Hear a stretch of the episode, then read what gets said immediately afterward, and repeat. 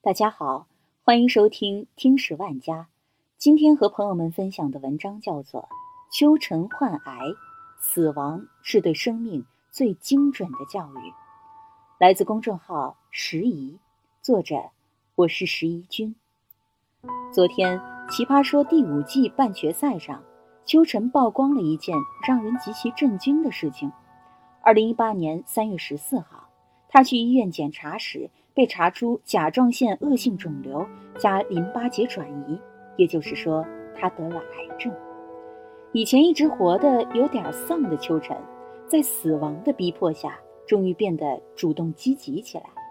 他改掉了多年改不掉的顾及陋习，放下了多年放不下的偏见和傲慢，开始早睡早起，一小时锻炼，一小时读书，一小时静坐。他想在余下有限的时间里去做更多的有意义的事情。他说：“死亡让他学会了三件事情，而第一件事儿就是明白了，死亡才是对生命最精准的教育。”秋晨这句话让我特别感动。我以前也写过一篇关于死亡的稿子，跟秋晨说的是同一个意思。关于活着这件事儿，死亡。就是最好的老师。再发旧稿，致敬我喜欢的秋晨。北医教授王一方讲过两个遭遇：一位高级干部好喝酒，一喝就两瓶茅台，犯两回病都被抢救回来了，第三次犯病没救回来，死了。其儿子不依不饶，找医生大闹：“他怎么会死呢？”我从没想过我爸会死，王一芳说：“你怎么会从没想过你爸会死呢？不管你爸是谁，你都应该知道，他总有一天会死。”还有一个老人已经九十六岁，去医院检查后，非要医院给个说法，王一芳只好实话实说：“你可能不行了。”老人火冒三丈，要打王一芳，说话不吉利。在中国人的观念里，死是一个很忌讳的词。平日里，大家一般不会讨论死亡这个话题。很多人都是大限已至时，才第一次认真思考死亡。《西藏生死书》说：“我们是一个没有死亡准备的民族。”我七岁时，外婆意外中风去世。去世前三天，我被带到她病床前。没有一个大人告诉我，外婆已经生命垂危。我完全不知道那是最后一年。我被匆匆带去，又被匆匆带走，直到外婆下葬后一个月，我才知道她死了。至今我还记得当时的愤怒和哀伤。从小跟着外婆长大的我，恨了父母整整半年。那一个月，我趁父母不注意时，就会把外婆遗照。藏在书包里，背着上学。我用这种方式进行自我欺骗，外婆还在。大人们以为把我和死亡隔离是对我的保护，却不知道这种做法对我造成了多大的伤害。白岩松说：“中国人讨论死亡的时候，简直就是小学生，因为中国从来没有真正的死亡教育。”死亡教育已在欧美发展的相当成熟。这种教育首先是从各种书籍开始的，比如说《爷爷变成了幽灵》这样的绘本。书中讲了一个男孩，他叫艾斯本。艾斯本最喜欢的人是爷爷霍尔格。一天，霍尔格突发心脏病而猝死，艾斯本伤心极了，哭个不停。那晚，爷爷回来了，坐在橱柜上。艾斯本很奇怪，爷爷，你在干什么？你不是死了吗？我也以为我死了。爷爷说。艾斯本说：“哦，你变成了幽灵。”艾斯本有本关于幽灵的书，书上说，只要幽灵愿意，就可以穿墙而入。那我也来试一试。爷爷说，他穿墙走了出去，然后又走了回来。爷爷。你真成了幽灵，太好玩了。于是爷爷每晚都来找艾斯本玩。然而有一天，爷爷叹气说：“我一点儿都不快乐，我不能总当一个幽灵吧。”他从书里得知，如果一个人去世时忘了做一件事儿，就会变成幽灵。我想了好多天，就是想不起是什么事儿。为了帮助爷爷，小艾斯本和他一起想，爷孙俩回忆起了很多快乐的往事。他们去游乐场坐过山车时差点吐了，他们在花园里挖了一个大坑种树，他们在看一场电影时。呼呼睡着了。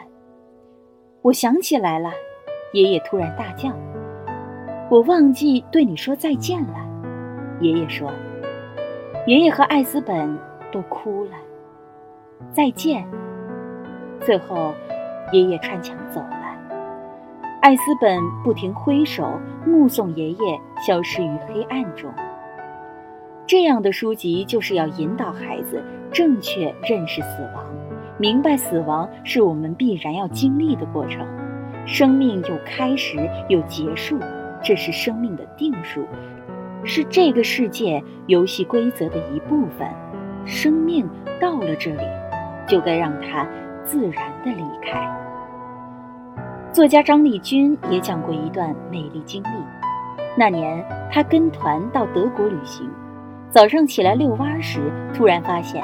离旅馆不到一百米的地方就是一个墓园，同行者愤愤说：“安排住宿的导游太混蛋了。”吃早餐时，张丽君发现旅馆也住了很多德国人。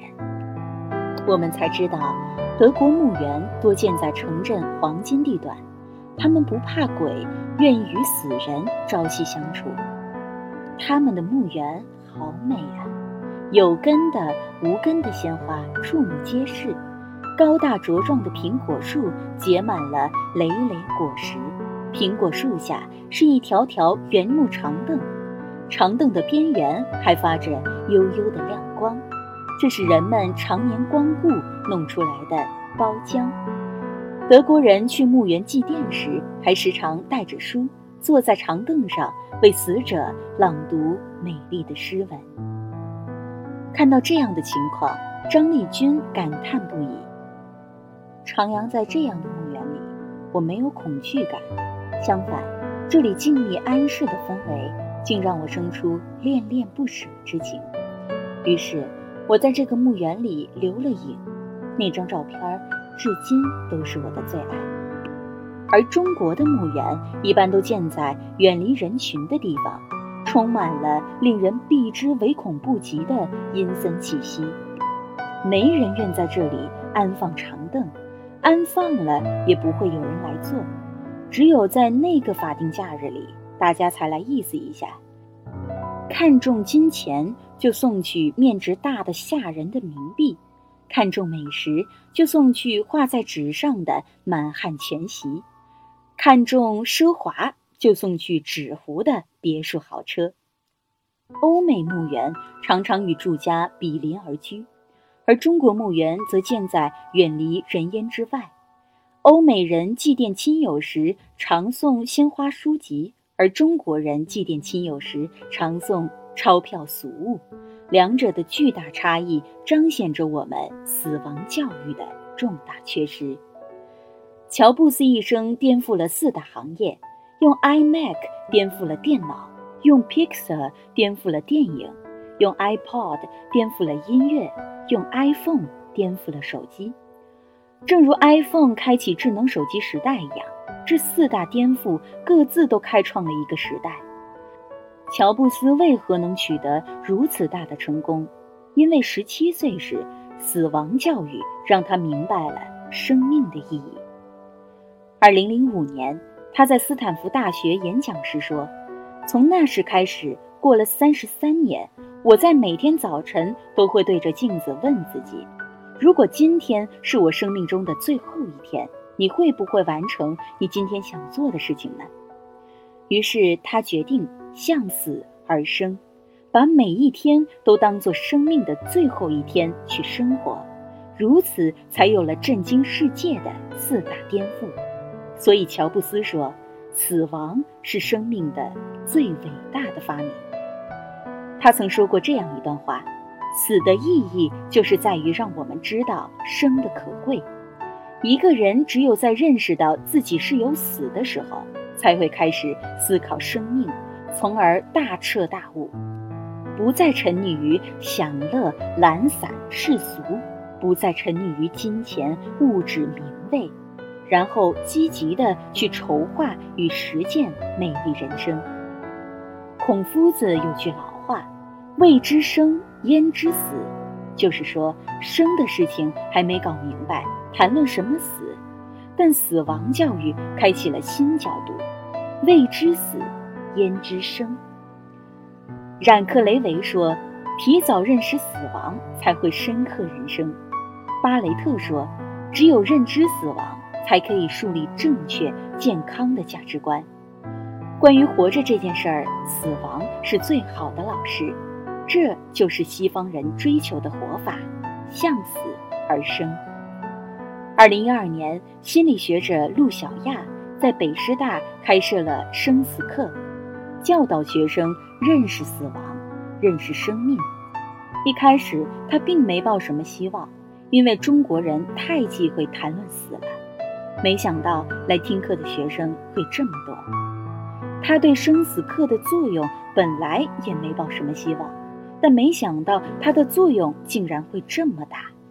陆老师。上了这个课，我重新拿起了画笔。陆老师，我去报了个架子鼓班。我为什么要开设生死课？就是想通过讨论死亡，帮助学生找到热情所在。人到了一定年龄，就要对人生负起责任来，需要去寻找能够让你燃起热情的东西，找到自己参与世界并在其中感到价值的方式。这。就是死亡教育的最大意义。很喜欢毕淑敏的一句话：“人生本没有什么意义，人生的意义便在于我们要努力赋予它的意义。”面对死亡，我们都要补课。关于活着这件事儿，死亡是最好的老师。